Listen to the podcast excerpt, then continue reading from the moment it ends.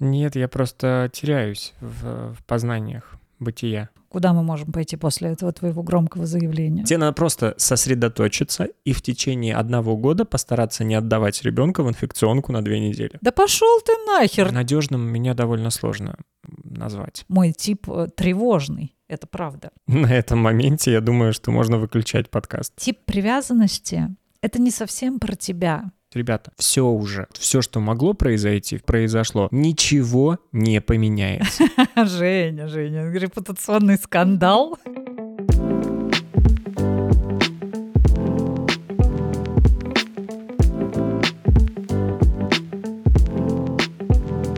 Это подкаст «Психолог в пижаме». Вот, кстати, мне нравится, что на, в нашем подкасте, что он когда-то был регулярным. Раньше, когда ты об этом говорил, ты говорил о том, что мне нравится, что наш подкаст регулярный. Теперь тебе нравится то, что когда-то он был... Что он когда-то он был регулярный. Ну, потому что все должно быть как э, часы. Вот сказали раз в неделю, выпускаем раз в неделю. Во втором сезоне что-то пошло не так. Вот. Но мы это списываем на то, что вообще в мире что-то не так. Я думаю, мы не придали главный принцип. Мы делаем от души. Ну, значит, вот от души у нас получается сейчас делать это не очень регулярно. Но я лелею, конечно, надежду, что мы все-таки вернемся в какой-то, знаешь, как этот э, э, пульс как же он называется? Кардиограмм? Мерцающий сердечный ритм. Он не особо есть, но что-то там чуть-чуть колышется, и ты находишь в этом большую надежду, что вот сердечный ритм есть. Вот если мы хотя бы к такой регулярности, к мерцающей регулярности нашего подкаста вернемся, мне кажется, это будет уже большая победа. Хороший момент, и какой бы нелепой ни казалась идея приветствовать э, друг друга, Женя, и я тебя приветствую.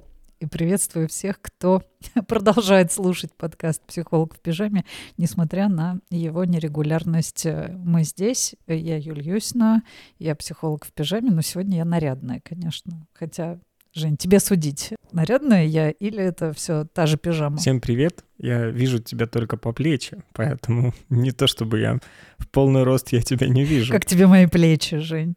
А ну, ты сидишь с новой стрижкой, не могу это не отметить для наших слушателей. Mm. Отметил для наших слушателей Женя, которому пришлось мне два раза сказать, что у меня вообще-то новая стрижка, и тогда Женя сделал вид, что он это заметил. Теперь-то я это знаю и владею этой информацией, могу поделиться с нашими слушателями. Ну и, конечно, хочется извиниться перед теми, кто ждет наш выпуск еженедельно. По некоторым обстоятельствам у нас это не выходит. Женя, чего у тебя голос дрожит в этот момент?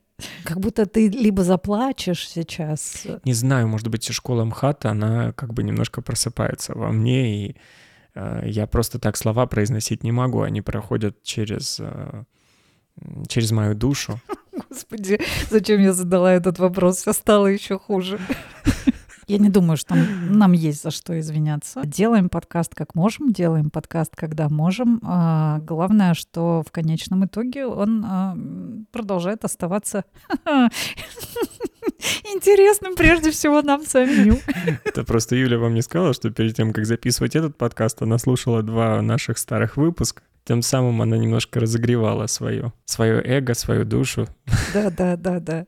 Я, я люблю, я люблю погреть, погреть свое эго и выгулить своего э, нарцисса, где, как не в подкасте, его выгуливать. Но мы вообще сегодня про другое собрались поговорить. Жень, ты как-то вообще уловил тему, а, которая у нас сегодня с тобой будет? Ну, конечно, немножко я по подумал об этой теме. Ну, а теперь э, вопрос на засыпку. А какая у нас сегодня тема? У нас тип привязанности. Угу. Типы привязанности. Угу. Правильно? В отношениях. Сейчас вспоминаю. Ну да, так я тебе и писала. А. Ну, для начала надо, в принципе, разобраться, что же такое, что эти за, что это такие да что такое? Знаешь, между прочим, перед тем, как сесть э, записывать подкаст, я в этот раз... Размял рот? Читал скороговорки, потом сложнейший текст, который, ну, ты родийный человек, ты знаешь, что нужно прочитать про всякие там сложные вещи, и таким образом ты подготовишься к произнесению простых слов. Ну, почему-то мне это не удается. Почему-то даже простые слова. Размятый рот тебе не помог. Я ничего не делаю для артикуляции и дикции, видимо, поэтому она у меня стабильно хреновая, и это можно считать там своей изюминкой. А как тебе, Жень, кажется, у меня, как вот дикция тебе моя? Мне кажется, у тебя все хорошо. Ты четко произносишь все слова с хорошей интонацией. Тебя приятно слушать, у тебя голос не, немножко иногда с хрипотцой. Mm-hmm. Вот, поэтому... Ну да, это была, это была наша самая коротенькая рубрика, а, которая называется «Длиннее, чем она сама длится». Кукушка хвалит петуха за то, что хвалит он кукушку. Да, я думаю, я думаю, это самая рубрика, потому что, да, я тоже тебе очень часто люблю говорить о том, какой у тебя классный голос, как ты здорово звучишь и как мне нравится. И вообще я поняла, что каждый раз, когда ты пишешь о том, что там на этой неделе ты не можешь или что-то такое происходит, или, или вообще пишешь о том, что ты там или пригрустил, или у тебя какие-то проблемы в жизни, я сразу переживаю приступ большой тревоги и паники о том, что это означает конец нашего подкаста, и я даже периодически тебе это вбрасываю, да, там типа, что это означает для нашего подкаста? Все, это конец. И каждый раз я одно и то же отвечаю. Да-да-да, а ты мне говоришь, Юль, ты чё? ну, типа, мои проблемы — это мои проблемы, э, подкаст — это подкаст. Э, я сейчас, когда начала об этом говорить, вообще не поняла, что, оказывается, я сейчас практически гениальным образом, да, вошла в э, тему вообще типа какой-либо привязанности, потому что то, что я озвучила, озвучила со своей стороны, реально просто настоящий вот тревожный тип э, привязанности. Точно тревожный, не тревожно убегающий? А, ну, я никуда не убегаю. А я сейчас просто блеснул своей способности, скажем так, своими знаниями, а ты не оценила. Да, я не то, что не оценила, я, наверное, даже обесценила, как обычно, да, все это. А, вот. Ну, это все, это все тоже может быть проявлением э, тревожного типа привязанности. А вот ты, когда готовился, к какому типу ты себя отнес? Ну, я думаю, что надежным меня довольно сложно назвать то есть в отношениях там с другими людьми. Я так могу сказать, что это история, которую можно изменить в себе 100%. То есть я точно был тревожно убегающим, скорее всего, и э, спустя какое-то время я могу вполне себе быть таким надежным, в зависимости от того, с кем ты строишь эти отношения. Но точно это все можно изменить даже с тем, у кого у тебя были тревожные взаимоотношения. То есть ты по тревожному типу шел. А, потому что у меня тоже такое было, и я могу сказать, что я там проработал твое любимое слово. Я это в себе проработал, и сейчас могу вполне себе а, как-то сонастраиваться внутри понимать и отслеживать, э, как я себя веду, потому что все равно это все проявляется в действиях конкретных, и от того, как мы себя ведем по отношению с другим человеком, мы можем определить, какой у нас тип. Подготовился, всю подготовку высказал. Не, ну как я готовился? Я просто освежил в памяти, какие есть э, типы привязанностей. И их так мало, я так удивился, думаю еще, почему их всего так четыре, да? Четыре? А, вообще всего два. Ну, надежный и тревожный. Но там есть еще надежно тревожный и тревожно убегающий. Чувствую себя как на экзамене, реально. Нам, нам требуется сейчас сделать э, какой-то такой кинематографический прием. Сейчас наш диалог — это такой диалог, э, как будто вырванный из контекста. Вот люди уже разговаривали три часа, и мы сейчас видим сцену, где они уже в каком-то раскрученном таком состоянии, середину разговора нам показывают. Сейчас время для такого монтажного приема, где мы вернемся, с чего все началось, да, и как бы вот заинтересовав людей своим э, милым полным обсуждением типов привязанности, придем в самое начало, а с чего, собственно, начинается и с какого такого перепуга мы тут решили о типах привязанности разговаривать. Забыл, что мы отвечаем на этот вопрос всегда. Зачем же мы выбрали эту тему? Это же уже наша фишка. Ученик превзошел учителя, Жень. Я теперь считаю очень важным объяснять, э, почему мы берем ту или иную тему. Первое — это то, как люди используют это знание о теории привязанности, о типах привязанности в своей жизни. Ну вот я стала просто очень часто замечать, что люди стали, пользуясь там какими-то описаниями, не проходя даже никакое, да, там никакую диагностику, не обращаясь к специалистам, а пользуясь а, какими-то творческими описаниями, которые делают там другие психологи или просто интересующиеся этим люди, делать из этого, ну, практически знаки зодиака, фактически гороскоп, где человек что-то читает и говорит, о, это я, ну все, я точно тревожный или там я точно избегающий. И э, мне стало тревожно, когда я стала замечать ну, как бы это знание используется таким образом, потому что из этого чуть ли растет там не какой-то приговор, или там, скажем, люди готовы на этой теме объявить это как свой диагноз. А, хотя именно сама типология, да, вот, то есть разделение на какие-то типы привязанности, э, мне лично видится несколько более второстепенным, чем непосредственно сам вопрос привязанности и потребности в надежной привязанности и ее роли в жизни человека. Ну вот гибкость границ, во-вторых, нечеткость этих границ. И вот типы привязанности это дико условная штука, где ты никогда не войдешь э, в какие-то четкие рамки, да, где вот от сих до сих у меня такой тип привязанности, и все. Добавляя к этому свою какую-то практикующую часть, я могу сказать, что, естественно, чаще всего люди заходят там и в терапию, и в какой-то процесс через отношения, да, через вопрос отношения, через вопрос ощущения в отношениях, возможность для себя, невозможность, состояние текущих отношений, вопрос э, того, какой у человека сформирован, да, э, как удовлетворена его потребность в надежной привязанности, это очень часто влияет на отношения. Ну вот, вот такое объяснение. Ну плюс я большой фанат теории привязанности. И она мне очень близка, она очень трепетная для меня.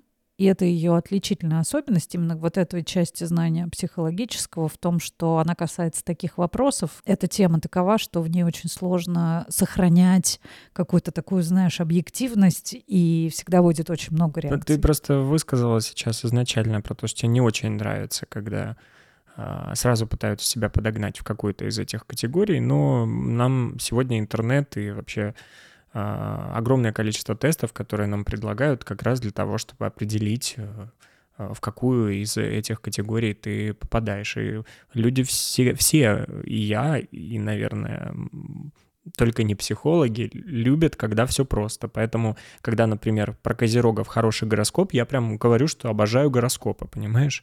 То есть ты прочитал три строчки, и у тебя там все зашибись.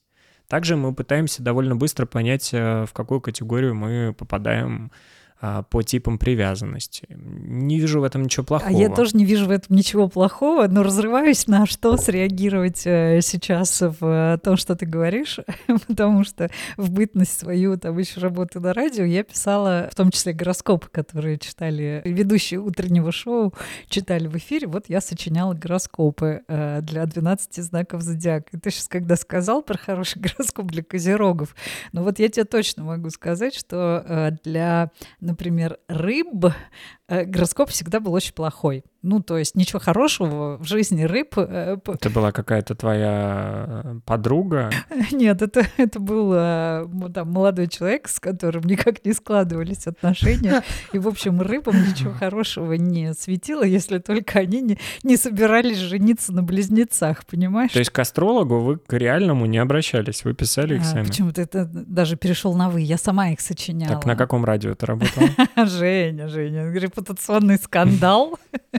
Ты перепутал, это не твое, это не твое шоу на YouTube, тем более, что, а, ты знаешь, на каком радио я работала, б, те люди, которые ну, знают Ну, и важно, чтобы ты это озвучила. Хрен тебе, а не озвучила, вот что я тебе скажу.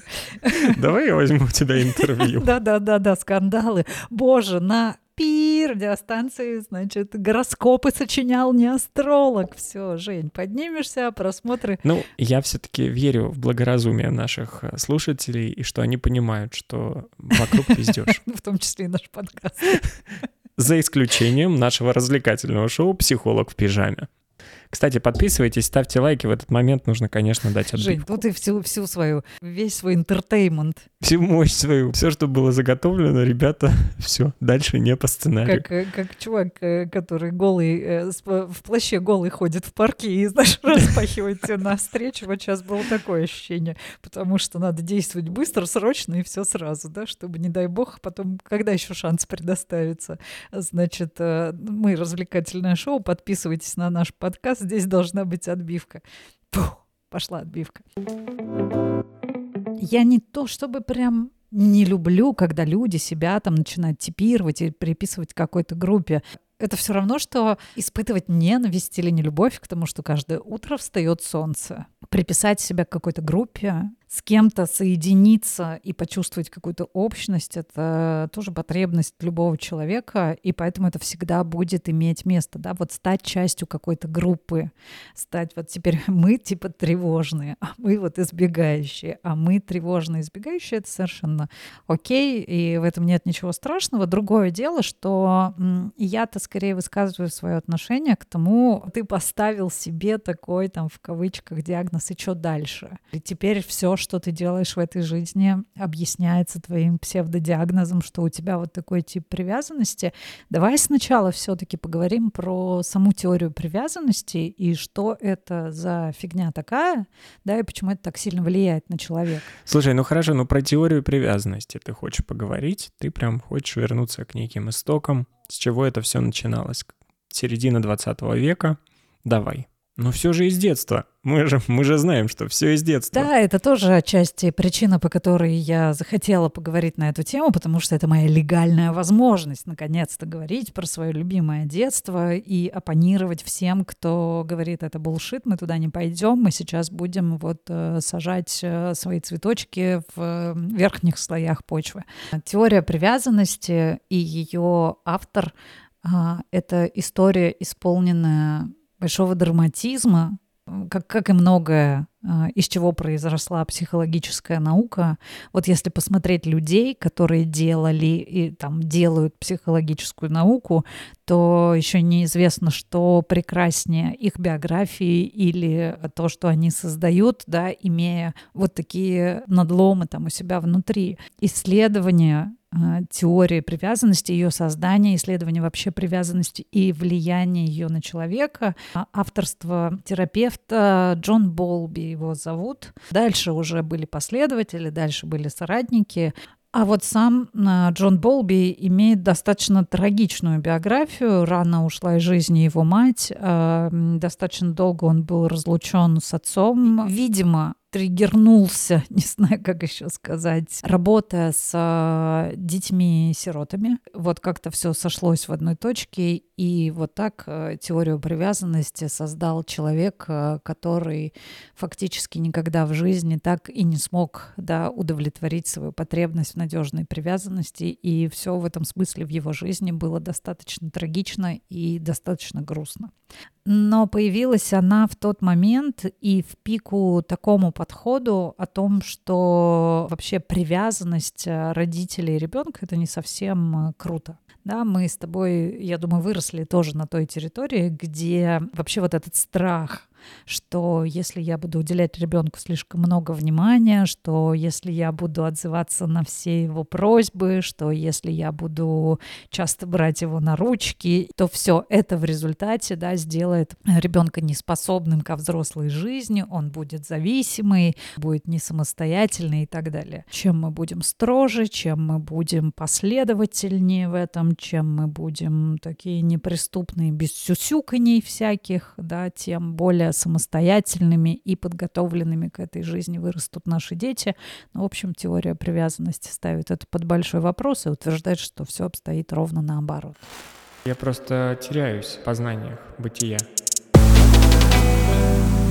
Интересно, я даже могу понять, э, почему это называется до сих пор теорией. И это будет дальше называться теорией. Именно потому, что как раз ты вначале сказала об этих неразмытых, абсолютно размытых границах, Потому что в самом начале ты сказала, и сейчас я могу предположить, что с каждым годом э, люди меняются, и уже вот эти вот опросы, исследования, они не будут э, правильными, они не будут показывать какое-то среднее э, по палате, понимаешь, правильное значение. Ты прям зовешь меня в научную дискуссию. Нет, есть э, в теории привязанности довольно э, твердо постулируемые вещи, которые не требуют особенных доказательств. Это все уже как это маме доказано самое главное. Ну, я скорее говорю о том, что люди по-другому начинают и воспитывать детей, и относиться к ним.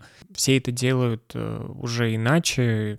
Мне кажется, сейчас, когда появилась психология, появилась появились книги, появились, появился YouTube. Я люблю твой абсолютизм, твое, ну, как бы такое очень сильное стремление жить э, в каком-то мире, где все еще розовые единороги блюют радугой, э, да, что якобы вот э, все там как-то иначе воспитывают детей. Процесс изменений каких-то глобальных, да, процесс, который может поменять ценностный уровень хотя бы одного целого поколения там на планете Земля, так чтобы говорить, что все так делают, нет, это все еще страшно далеко, и для этого требуется гораздо более, больше времени и гораздо больше каких-то разворотов в эту сторону, которые уж точно а, находятся не в ведении психологов и не тех, кто двигает психологическую науку, да, это, условно говоря, цивилизация должна взять курс на то, чтобы существовать на другом ценностном уровне. Я тебя обвиняю в абсолютизме, да,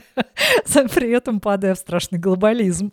Заметил? Да. Вернемся к теории привязанности и к тому э, основному, что она все-таки постулирует. Теория привязанности вывела на первый план важность эмоциональных потребностей ребенка сделала их равными да, нашим физиологическим потребностям. Я думаю, теория привязанности сыграла огромную роль в том, что мы теперь, а, в общем-то, не сильно сомневаемся в том, что эмоциональные потребности и их адекватное удовлетворение там, в детском периоде является не менее важным, чем обеспечение там, физического комфорта, безопасности, еда, вода, сон, а, крыша над головой. Это и есть прорыв. Вот с точки зрения угла вообще, под которым мы смотрим смотрим на то, как формируется человек, что с ним происходит и что это определяет. И вот среди этих эмоциональных потребностей ключевой и самый ведущий для человека, который появляется на этот свет, является потребность в надежной привязанности. Объяснять, наверное, особенно, да, там, почему это важно эволюционно не так уж и нужно, все понятно, мы э, выживаем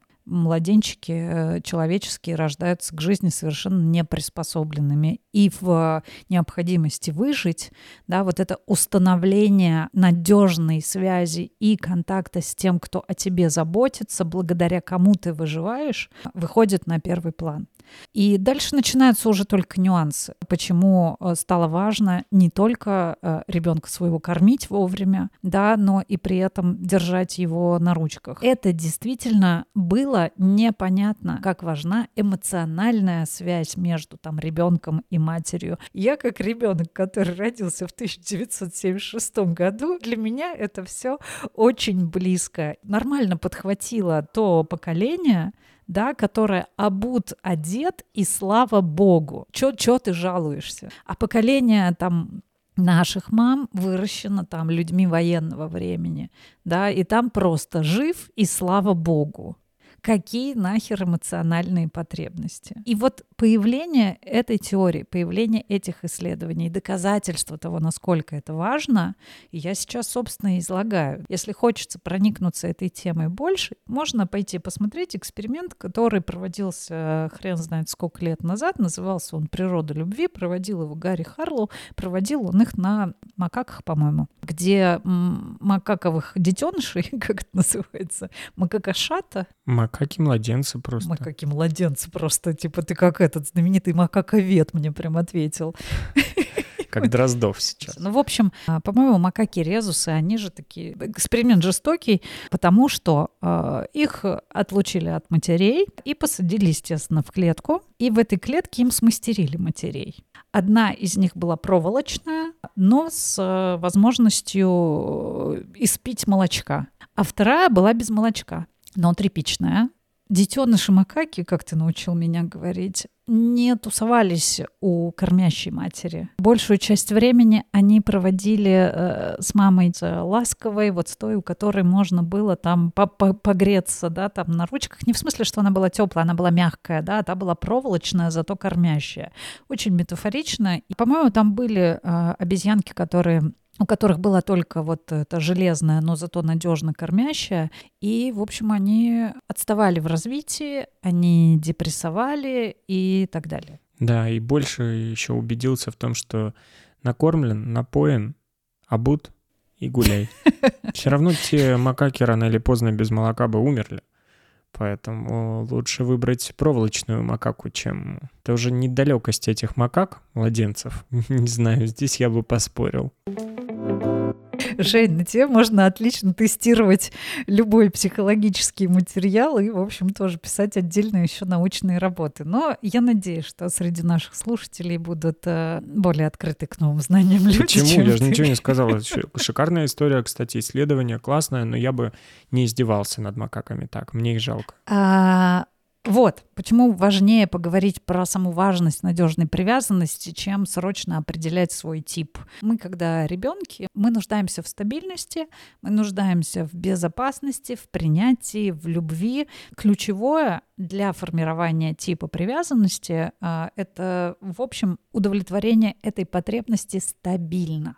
Все, а дальше начинается супер размытая территория. Конечно же, любой родитель, услышав там требования или вообще вот эту необходимость, э, может схватиться за голову, да, потому что все, у кого были дети-младенцы, понимают, что это только в теории, да, мы можем э, предполагать, что мы такие э, классные родители, которые прям вот э, на связи с ребенком всегда удовлетворяют его потребности все. И родитель в стрессе, родитель может быть в ресурсе, не в ресурсе, да, в принципе родительство, особенно на первом, э, там, на первом году жизни, достаточно тяжелое физическое испытание, и поэтому, конечно, так или иначе, ну, как бы ты в любом случае, хоть усрись, не сможешь да, вот всегда и все потребности ребенка удовлетворять, э, не исключая того факта, что иногда ты реально не можешь понять, что он орет. Что ему сейчас надо, если вот памперс э, поменен, он покормлен, на ручках ты его покачал и так далее. И поэтому нет никакой задачи том, чтобы превращаться в какого-то идеального родителя, да, скорее быть э, стабильным и э, все-таки взрослым. В конечном итоге тот тип привязанности, который у нас формируется, кстати, что такое тип привязанности? Тип привязанности — это стратегия. Все, стратегия моего выстраивания отношений для выживания. И эту стратегию мы для себя э, усваиваем и осваиваем в детстве в зависимости от того, насколько да, наша вот потребность иметь надежную привязанность удовлетворялась, какого опыта в ней было больше, позитивного или негативного. В теории привязанности очень много экспериментов еще описывается. Ну, экспериментов таких там, а, когда разных детей от разных мам а, собирали в одной комнате, и мамы на какое-то время уходили да, из э, этого пространства, из этого помещения, смотрели на реакцию детей и по их реакции делали выводы о том, а, какой тип привязанности сформировался у данного конкретного ребенка с э, данной конкретной матерью. Какие-то дети переносили это как э, трагедию, да, там это была супер большая истерика, и ребенка невозможно было успокоить. Но затем, например, когда мама появлялась, а, ребенок не бежал ей навстречу, а начинал ее там дубасить. Это сейчас можно легко, кстати, в детском саду проверить, как раз где-то с двух лет дети начинают ходить в детский сад, и если они бегут э, из детского сада и не могут там оставаться, или наоборот, они не хотят оттуда уходить, вот тебе, пожалуйста, родители сами могут диагностировать сейчас и понять, какая же сформировалась. Кстати, очень быстро она, получается, формируется вот в этот первые два года жизни. Это, это так и есть. Основ, основная история происходит в первый год жизни, и здесь, ну, мы не всегда властны, да, там, я, например, в своей биографии могу привести пример, когда моему ребенку было две недели, он а, заболел, его положили в инфекционную больницу, в которой, а, например, нельзя было, а, нельзя было находиться круглосуточно, да, ну то есть не клали маму с ребенком, а я могла приходить туда только вот на светлое время суток, а на ночь он там оставался, ему было две недели. Целая больница, вернее, целое крыло этих боксов с младенчиками, на которых там есть две медсестры, и, естественно, как бы сердце мое уходит вообще в пятки. Ужас который я себе представляю, что может пережить младенец, нуждающийся да, в матери, исходящийся в этом адском крике и не получающий того, что есть, да, какие необратимые там изменения происходят. И это, это тот момент, который точно повлиял на тот э, тип привязанности, который сейчас есть у моего уже взрослого сына. А насколько они необратимые? То есть ты сказала, что они необратимые, насколько они могут быть действительно необратимы, если за этот год там оно уже как-то сформировалось, а в 5-6 лет человек может начать менять этот тип привязанности, нет? Тип привязанности действительно можно и может да, трансформироваться за счет, э, это действительно хорошая новость, э, что увеличением вот этого позитивного опыта удовлетворения этой потребности, да, там более адекватной, оно действительно выравнивает в каком-то смысле психику. Стереть эмоциональную память об этом невозможно.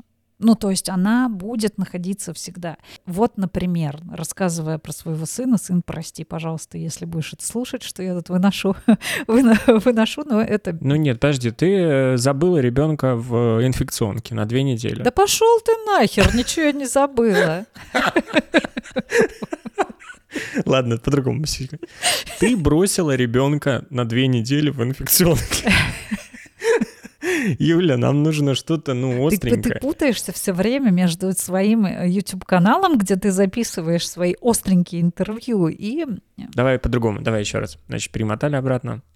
А у тебя отобрали ребенка на две недели. Все, дальше все чуть более надежно, чем было до этого, но тем не менее, а, ну, он всегда оставался вот долгий период очень тревожным а, в реакции на незнакомых людей и на наши там какие-то разлуки. То есть ты это наблюдала потом и как-то ассоциировала с тем, что произошло а, в детстве, могла конечно, это исследовать? Конечно, я имею сама такую же историю, очень похожую, может быть, э, там даже там, еще более трагическую, но хрен знает, кто тут трагизмом померяется. Ну, то есть я тоже, когда я родилась, э, у меня там не было доступа к э, маме, потому что она заболела там в течение довольно долгого периода, там около месяца, может быть, больше.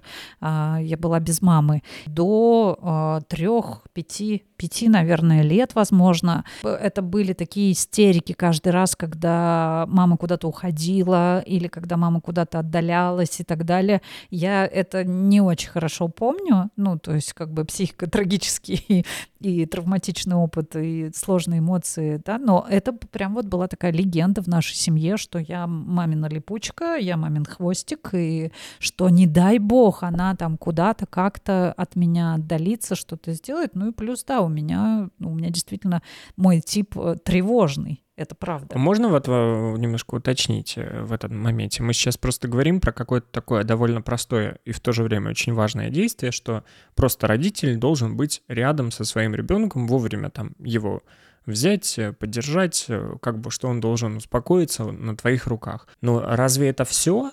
Что нужно для того, чтобы сформировать надежный тип привязанности. Ну, в основном, да. Тебе не нужны никакие там разговоры, не нужны никакие э, выслушивания каких-то разговоров от ребенка. Ну, понятно, что в этом возрасте довольно сложно это сделать, но, может быть, позже.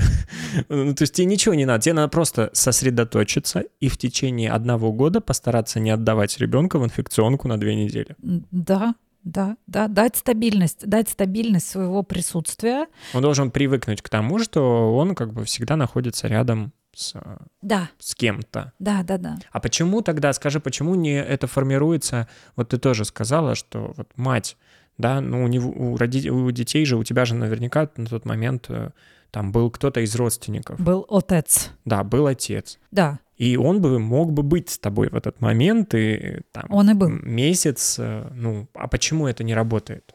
Почему? Прям интересно мне. Я, я так как э, папа будущий в надежде, может быть, когда-нибудь. Нельзя сказать, что это не работает это работает, да, заботящийся взрослый, да, вот он у меня был, и слава богу, потому что, как бы, если бы, если бы я совсем была разлучена, да, там, ну, вот как бы оказалась там брошенным каким-то ребенком, который вот э, живет где-то в боксе или там, не дай бог, в каком-нибудь доме малютки и так далее, просто были бы другие последствия, да, они были бы более трагичными, но связь с матерью э, ребенку не заменит э, никакой отец, ведь это же период, когда ты находишься с матерью в слиянии, ты в этом слиянии нуждаешься. Да, ты был частью ее, и ну, дети до, до, до трех практически лет не мыслят себя отдельно Они находятся вот в том, что называется слияние. Да, и это ощущение слияния дает им ощущение безопасности. Заботящийся взрослый — это очень важно. То, что там мой папа взял меня и был мне матерью, это, конечно, тоже очень важно, и там, возможно, моя психика в этом смысле там более сохранна, да, но связь-то с матерью нарушена, потребность в ней, это там ты не, не прикажешь, э, ведь природа все это настраивает не на отца, природа настраивает все это действительно на мать, и ничего с этим не поделаешь, да, и вот этот взаимогормональный обмен происходит тоже между матерью и ребенком, то есть эта история не только про эмоциональное, но и на уровне гормонов происходит, что, например, кормление грудью, да, приводит к выработке там окситоцина, серотонина, я не, небольшой в этом специалист, так в общих чертах это понимаю, он вырабатывается у матери, и с молоком матери передается ребенку, и как бы у ребенка он тоже возникает. Первый год жизни ребенка это в основном стресс и наличие рядом какого-то надежного и стабильного взрослого в этом смысле закладывает нашу дальнейшую способность э, на биохимическом уровне в том числе э, справляться со стрессом, выходить из стресса и так далее. Если по каким-то причинам твой заботящийся взрослый ненадежен, нестабилен эмоционально, там, физически, недоступен или что-то что-то еще, тогда начинается вот этот огромный процесс по адаптации, да, по выживанию в предлагаемых условиях. А, как раз-таки вот здесь и формируется тип привязанности, та стратегия, которую ты вырабатываешь для того, чтобы адаптироваться к своему, например, не очень надежному, заботящемуся о тебе взрослому. Может сформироваться вот в такой тревожный когда ты не уверен а, в надежности заботящегося своего взрослого, и он э, появляется, нету понимания о стабильности, да, он может исчезнуть э, в любой момент, как бы тебе важно максимально его привязать, потому что каждое отдаление такого взрослого после, ну вот, пережитого не дает гарантии, что ты его встретишь, ну, как бы, что, что вот он вернется. Избегающий — это тоже стратегия, ну, как бы, вот адаптации к ненадежному взрослому, когда я понимаю, что мне безопаснее свои чувства не проявлять.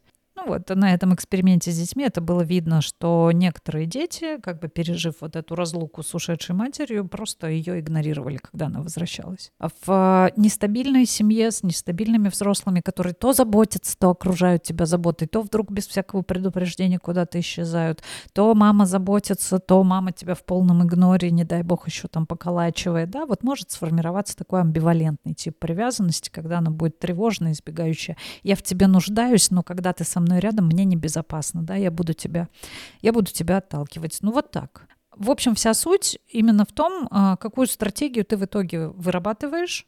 А, стратегия хорошая, да, если ты там сидишь передо мной, значит, твоя стратегия сработала. Ведь она направлена на выживание, значит, ты выжил. Я сложно говорю, да? А...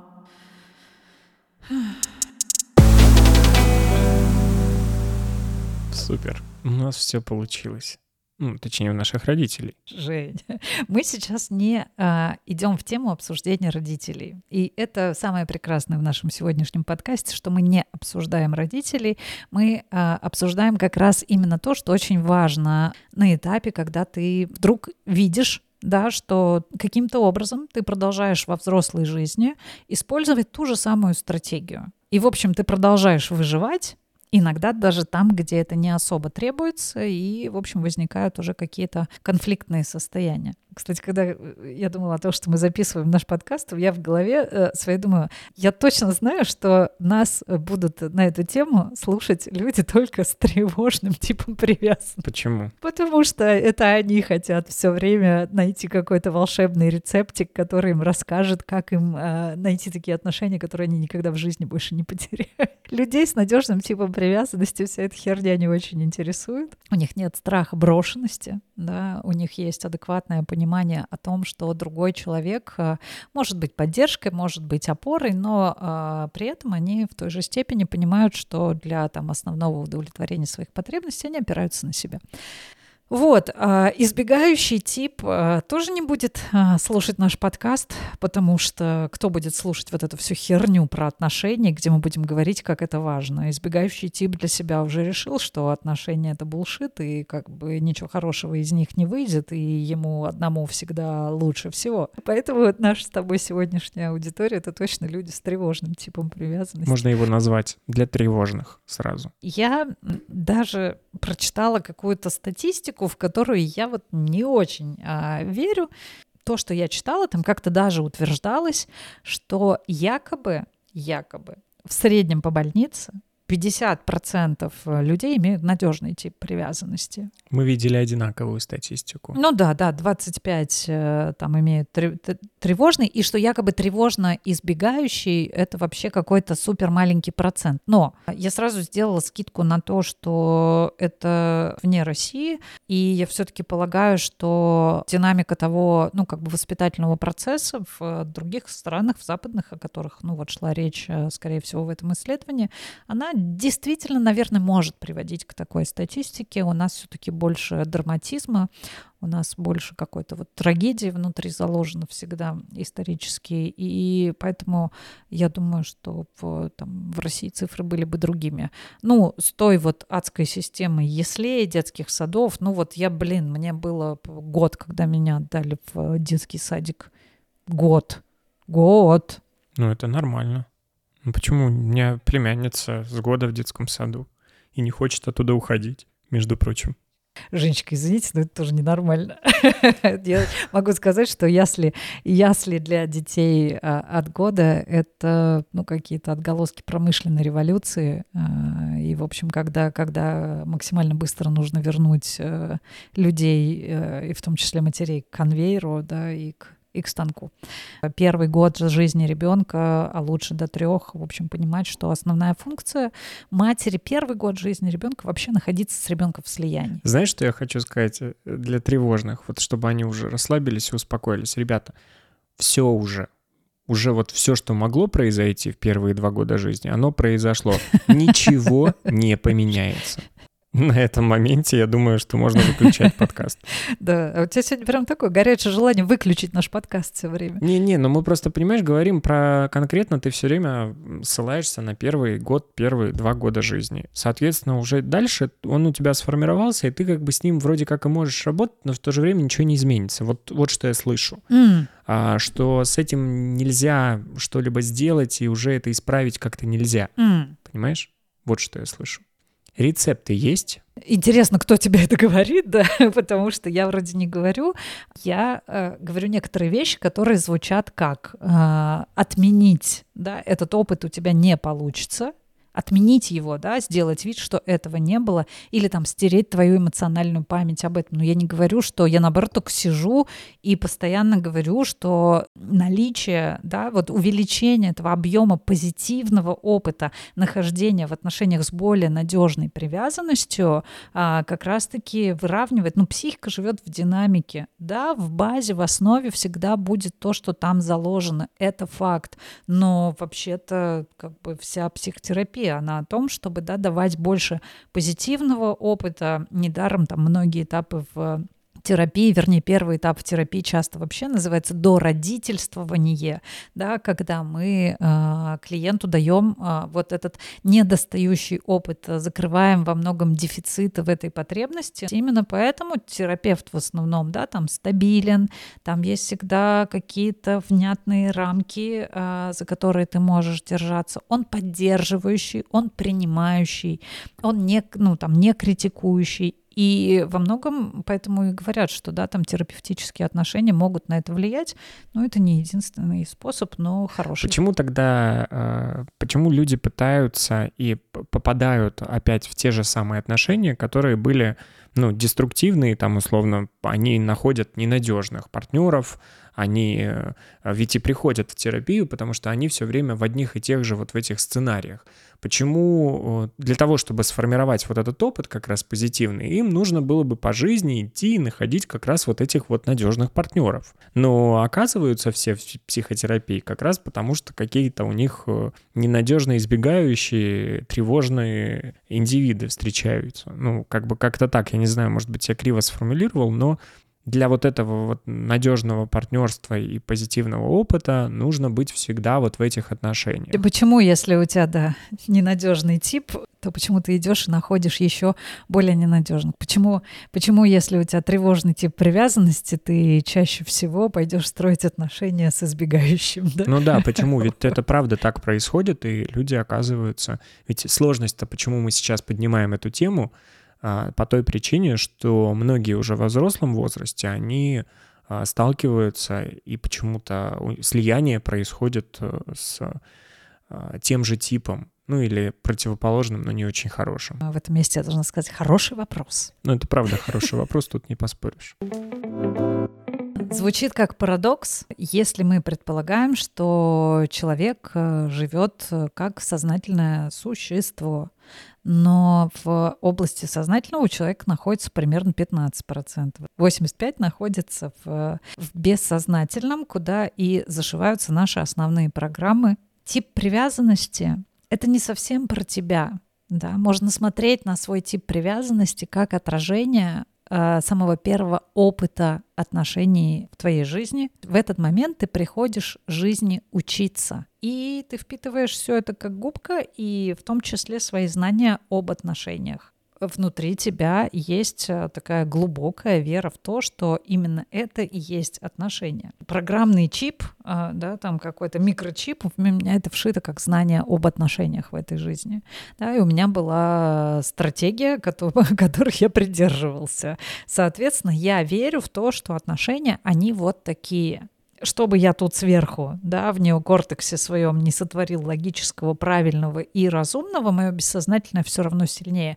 Мое бессознательное будет бесконечно воспроизводить, да, то, во что я верю. И это очень часто вот этот момент замкнутого круга, когда я очень нуждаюсь а, в любви и надежной привязанности, но всегда выбираю партнеров, которые не способны дать мне это. Почему?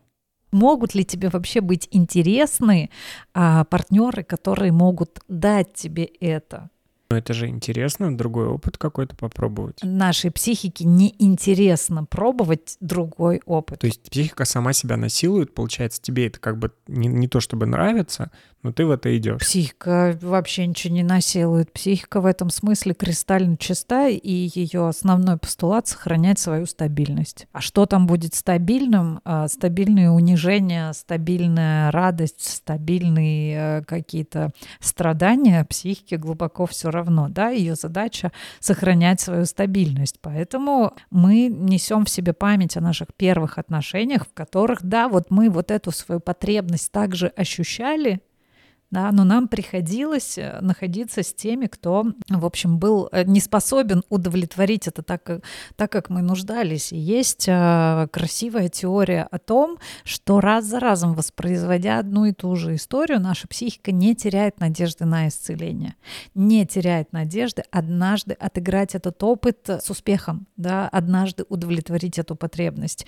И если у меня там эмоционально недоступный родитель или там что-то еще, да, то я буду раз за разом да, воспроизводить в своей жизни вот это колесо сансары, где я буду в надежде, что в этот раз все будет иначе. Иногда действительно же становится страшно, как там девушки или там молодые люди выбирают себе там какого-то мужчину, который или женщину, которые там холодные, недоступны, эмоционально небогатые и так далее, и живут со святой верой, что я смогу расколдовать. Да, то есть это же вот, вот он, вот он, вот он заговорил ребенок э, с, с желанием однажды сыграть историю в «Снежную королеву» с тем, что она превратится в добрую фею крестную, которая там а, погладит, погладит тебя по голове. Знаешь, на что обратила внимание, когда ты говоришь, блин, люди приходят в психотерапию с тем, что у них все происходит э, одно и то же, и все ситуации повторяются, хотя и люди разные. Это уже хороший момент. Это означает, что это перестает уже быть э, настолько бессознательным для тебя. Да? Человек, который вообще как бы не склонен к изменениям, он он к тебе с этим не придет. Он будет э, создавать и дальше деструктивные отношения, и у него даже не закрадется мысль о том, что они деструктивные. Но я думаю, что там вот тот же самый тревожный тип привязанности гораздо э, больше отыгрывается даже не столько в выборе каких-то эмоционально недоступных партнеров, а сколько вот в том, как складываются сами отношения в паре, да, если у тебя там тревожный тип привязанности способность адекватно и по-взрослому в них находиться будет достаточно тяжелой, потому что там ты как такой, э, знаешь, ПТСРщик. Партнер куда-то уходит, все, типа он тебя бросает. Где, если происходит какой-то конфликт, все, значит, отношениям конец. Где, если партнер смотрит в телефон, но он точно переписывается с кем-то другим, и меня, меня обязательно бросит. Я не могу без него жить, я без него там не выживу. Подавляются конфликты, конфликты, подстраивается под партнера. Тревожный тип проявляет себя еще очень всяко разно. Ему постоянно нужно, он все время сомневается в любви и в стабильности. Ему нужно постоянно его подтверждать. И очень часто это происходит через такое а, протестное поведение, да, когда я провоцирую там типа какие-то разрывы, когда я провоцирую какие-то расставания, как будто бы, да, на самом деле не собираюсь расставаться, а все только больше и больше ища подтверждение. Вот ненасытное такое подтверждение, что ты надежен, ты стабилен, ты меня никогда не бросишь. Это про тревожный тип. Ну, про избегающий, наверное, наверное, понятно, да, что там невозможен диалог, то есть там так, такой же уход из конфликтов, вот. Но там э, отношения рвутся еще быстрее. Самое страшное — это когда встречаются тревожный и избегающий тип вместе, где, ну, тревожный всегда проиграет, конечно же, а тревожный избегающий — это действительно очень тяжелая такая история, да, когда я одновременно и иду в отношения, но как только в них происходит хоть какое-то сближение, я их тут же, тут же разрываю, и такие качели. Единственное, что возник у меня вопрос, который, возможно, он переходит уже в какую-то другую тему, но э, мы, мы вначале проговорили, ты проговорила, что все-таки мать влияет непосредственно на ту э, надежность, которая формируется там до года, до двух, но почему тогда говорят часто, что девочки ближе к своим отцам, а мальчики ближе к своим матерям, и вот э, если, например, у девочки в детстве не было отца, либо у них были какие-то плохие отношения, дальше им сложно строить отношения, и у мальчиков тоже, как бы, если у них сложности какие-то с матерями, то дальше им тоже сложно какие-то отношения строить. Это имеет отношение к э, привязанности? Не все в отношениях определяет тип привязанности. В целом на психику, конечно же, влияют э, там и, и ушедший отец, но вот в теории привязанности все-таки э, речь идет, ну, немного не об этом. То есть мы не говорим сейчас про то, что я про себя думаю в отношениях. Тип привязанности — это про наш супер страх быть брошенными, да, вот быть оставленными. Мне кажется, действительно, наверное, это повод для другого разговора о том, как уже отношения, которые складывались, да, уже более такие сознательные, там, с мамой, с отцом, что происходило, влияют, в принципе, на человека. И у нас даже с тобой где-то в загашнике лежит тема про отцов. Нет, ты ответила, что так или иначе все может повлиять на это. Ну что, тогда мы подводим какой-то итог, потому что интервью я уже взял, или как это будет? Ты, а, то есть ты как-то переживаешь свой кризис проявленности в этом подкасте, да? Нет, но, ну, видимо, потому что мне не особо есть что сказать, я просто не помню. Я бы рассказал, с радостью бы рассказал свою историю, но для этого мне надо сначала пойти и спросить, а что там было в первые три года жизни, потому что я этого не помню. И я могу лишь сказать, что сейчас э, в процессе э, обсуждения и вообще в процессе своей психотерапии я точно могу сказать, что я находился в, тревожных, э, в тревожном типе. Это диагностировал еще до записи этого подкаста. Сейчас меня там освежилось это в памяти. Просто потому что были какие-то примеры, которые меня заставили это вспомнить. Примеры поведения. И даже был единожды был вот избегающий тип. Вот чисто прям классический избегающий и чисто классически тревожный. Ну, здорово, что ты рефлексируешь этот опыт, потому что, мне кажется, это ценным а, знанием для тех, кто нас слушает. Тип привязанности, а, он действительно имеет гибкие границы. Ты никогда, вот говорю, не будешь в нем от сих и до сих. Да? В разных ситуациях а, будет проявляться что-то разное. В зависимости от того, в какой среде ты находишься и какие у тебя сейчас отношения, что-то, ну, что-то может меняться. Может так случиться, что обладая там тревожным типом привязанности, ты встречаешься с э, человеком, который имеет надежный тип привязанности, растет э, твой опыт, да, вот увеличивается вот этот вот позитивный твой опыт удовлетворения этой потребности, и ты и сам немножечко так выравниваешься. И это хороший такой поинт смотреть не как на диагноз, на эту историю, да, а на то, как проявляется во мне вот этот мой ранний опыт. А, как любые изменения, да, эти изменения невозможны без интеграции того опыта, который у тебя был. Но, но этот опыт есть, и с этим опытом связаны переживания, и в этих переживаниях некого обвинять, но это не повод отказываться от этих переживаний, да, а принимать их в себя и понимать себя, и понимать, как уже живя там взрослую жизнь, да, какой свой страх я могу переживать, и дальше уже пользоваться ну, преимуществами своего взрослого мозга, своего взрослого сознания. Ну, как-то выносить что-то в том числе и в отношения, но только не вот истории, типа догадайся, что со мной сейчас происходит, да, а именно проговариванием того, что и присваиванием себе своих эмоций, что вот сейчас, да, у меня есть такой страх, я могу так реагировать,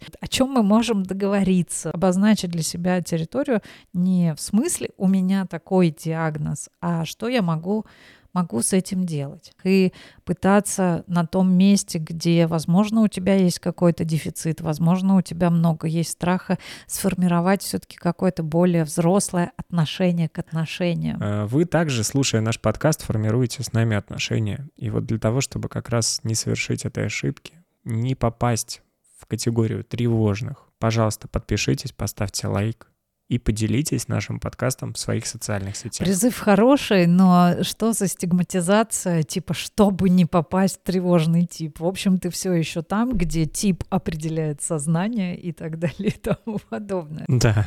Но сегодня просто мало развлекались. Мало развлекались, что-то посерьезки все. Уходим от формата, уходим. С точки зрения продюсера я могу сказать, что мы не, не в формате. Ты сейчас отчитал меня как плохую артистку цирка? Нет, нет. Я и себя тоже. Я думаю, сейчас я буду фантазировать, что просто, ну, вот э, твоя нарциссическая часть сегодня, конечно, страдает, потому что как-то вот не развернуться тебе сегодня было. Да, и максимальная речь, которую ты там произнес, длилась 30 секунд. Ну, для тебя это, конечно, как оскорбление скорее, нежели как э, какое-то достойное участие в нашем подкасте. Как же твои, как же твои поклонники? Мне сегодня не развернуться. Вот. А, в общем, я бы сразу сказала, что прослушивание подкаста о типах привязанности, о теории привязанности никаким образом не поможет э, объективно оценить свой тип привязанности э, или поменять его.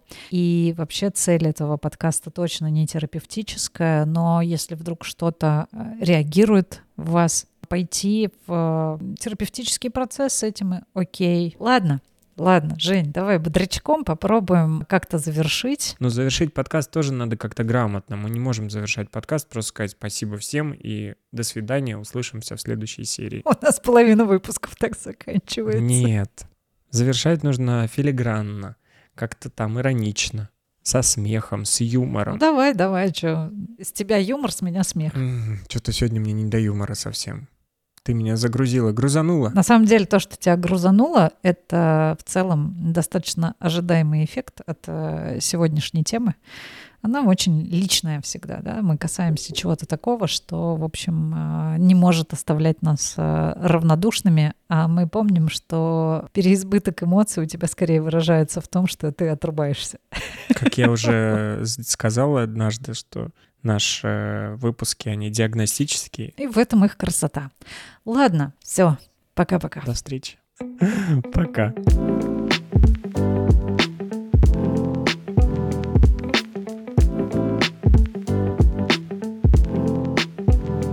Это подкаст «Психолог в пижаме».